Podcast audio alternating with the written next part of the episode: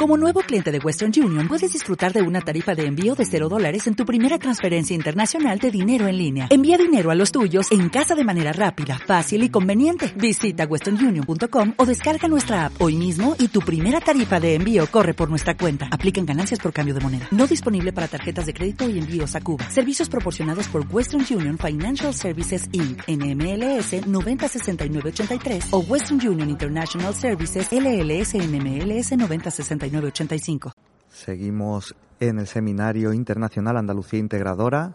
Se sigue desarrollando a lo largo de esta mañana y vamos a hablar en los próximos minutos con José Miguel Morales, secretario general de Andalucía Coge, o sea, encargado de, ha formado parte de la presentación de la jornada también, no solo de dar la bienvenida, sino también de un poco mostrar los objetivos de esta jornada y vamos a conversar con él los próximos minutos. Bienvenido.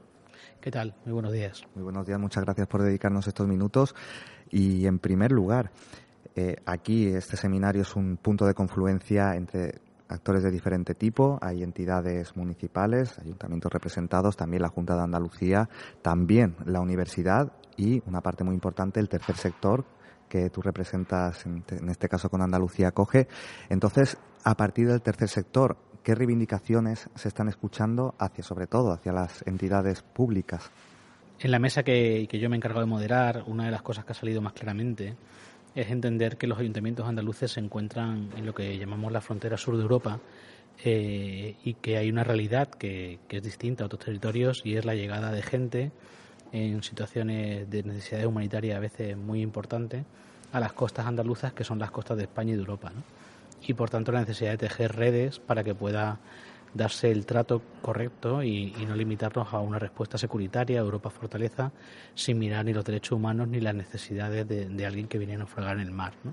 Pero más allá de eso, que eso es una situación particular, que jugamos por el espacio físico que ocupamos en el mundo, también hay mucho debate de fondo sobre si los ayuntamientos tienen una planificación, una mirada en el largo plazo sobre qué hacer con esta realidad de las migraciones, algo que corresponde a la Europa que estamos construyendo y al mundo en el que vivimos. No es una opción plantear inmigración sí, inmigración no, sino que la inmigración va a llegar, la inmigración es parte de, este siglo XXI y lo que hay que decir es qué sociedad queremos construir en toda nuestra realidad.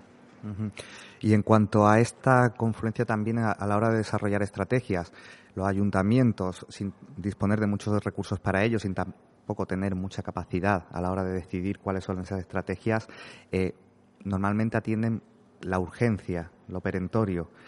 Eh, ¿De qué manera se pueden establecer estrategias comunes a nivel local? Estas redes de ciudades que se está planteando en este seminario puede ser un instrumento, pero más allá de ello, ¿cómo remar en la misma dirección? Bueno, de entrada, entender que, que, la población cada vez más, también fruto del modelo económico que se está construyendo en este escenario post-crisis, pues nos movemos, ¿no? Es decir, los, autóctonos, los extranjeros, eh, ya difícilmente desarrollan toda su vida en una sola ciudad, aunque sí pueden desarrollar en una misma región, como puede ser el caso andaluz. Así que tejer redes entre ayuntamientos, asumiendo que, la población podrá moverse, pero que al final hay un espacio común, que puede ser la, provincia o puede ser la comunidad autónoma, parece que puede ayudar a dar respuesta a situaciones individuales de la ciudadanía.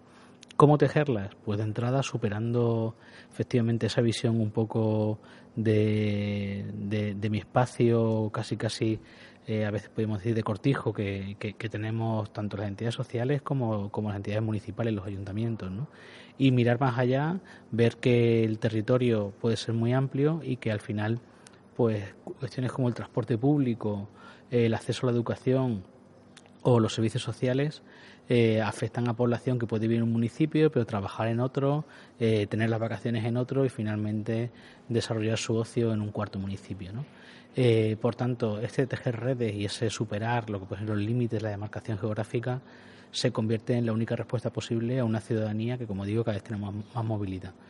Y para eso lo que es fundamental es tener estrategia, y tener espacios de, encuentro y de, y de, compartir esa estrategia.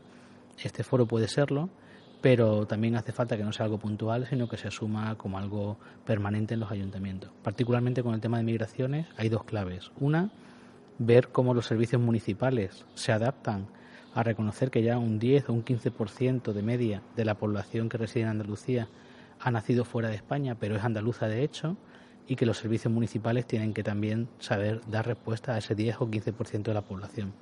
Y por otro lado, eh, trabajar mucho, mucho, y eso sí es competencia directa municipal, los espacios de encuentro, los espacios de convivencia y los espacios de interrelación de la ciudadanía. Es difícil que si dejamos fuera un 15 o un 10% de la población de los espacios de participación, de ocio y tiempo libre, de pertenencia al vecindario, es muy difícil que vayamos a construir unos pueblos, unas ciudades que sean sostenibles y donde merezca la pena vivir. Máxime si miramos que este 10 o 15% se incrementa cuando miramos a la población joven. Hay un alto porcentaje de población menor de 18 años que tiene origen migratorio y esto hay que mirarlo también.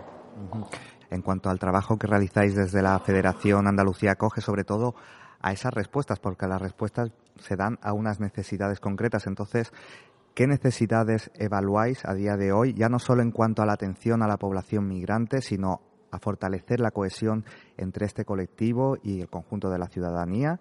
Por un lado, entonces, ¿cuáles serían esas necesidades y las respuestas que planteáis desde Andalucía Coge para dar mayor resolución a esas necesidades?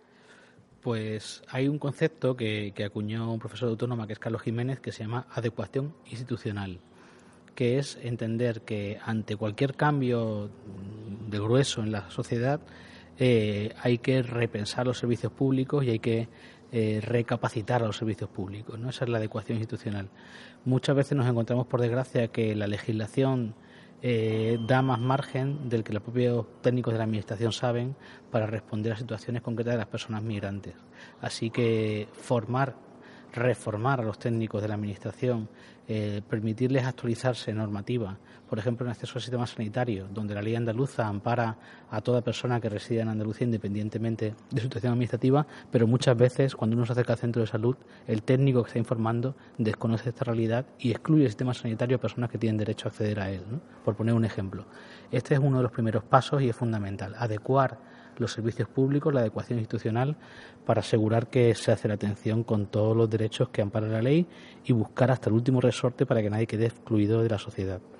Y la segunda gran eh, tarea pendiente tiene que ver, pero eso es una cosa que afecta a toda la ciudadanía, no solo a los migrantes, con recuperar el trabajo de los eh, municipios de los ayuntamientos más allá de las oficinas, recuperar el espacio público y el espacio de dinamización comunitaria de los ayuntamientos. Esta es una gran tarea pendiente, digo, que durante los años 80 tuvo mucha fuerza y quizá durante los 90 también, que la crisis ha, acabado con ese tipo de iniciativas prácticamente, pero que, que, que hacen muchísima falta, ¿no? Volver a recuperar el trabajo en las plazas, el trabajo eh, en relación con las asociaciones de vecinos, con incluso dinamizarlos muchas veces hasta los espacios de ocio, como puede ser un polideportivo y deporte. Porque ahí es donde se construye ciudadanía y se construye convivencia.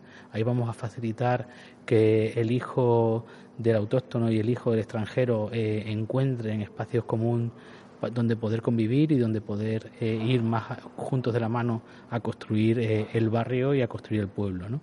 Al final lo único que queda de esto prácticamente son los centros educativos, donde los profesores, bueno, pues en general hacen lo que pueden, pero hay que ir más allá de ese centro educativo y hay que empezar a trabajar mucho, mucho, mucho nuestras plazas, nuestras calles, nuestros espacios de encuentro para asegurar que sean espacios de construcción de convivencia. De esto nos jugamos mucho, nos jugamos que la sociedad que salga para los próximos años sea una sociedad que sepa convivir y donde primen los, eh, los espacios de compartir y no los espacios de conflicto. Y también este seminario Andalucía Integradora tiene su objetivo convertirse en un espacio de construcción de convivencia. Hemos hablado de ello con José Miguel Morales, secretario general de Andalucía Acoge, además de presentar esta jornada ha moderado la mesa con el título Modelos de gobernanza en la gestión de la diversidad y de las políticas migratorias. Señor Morales, muchas gracias por habernos acompañado. Gracias a vosotros.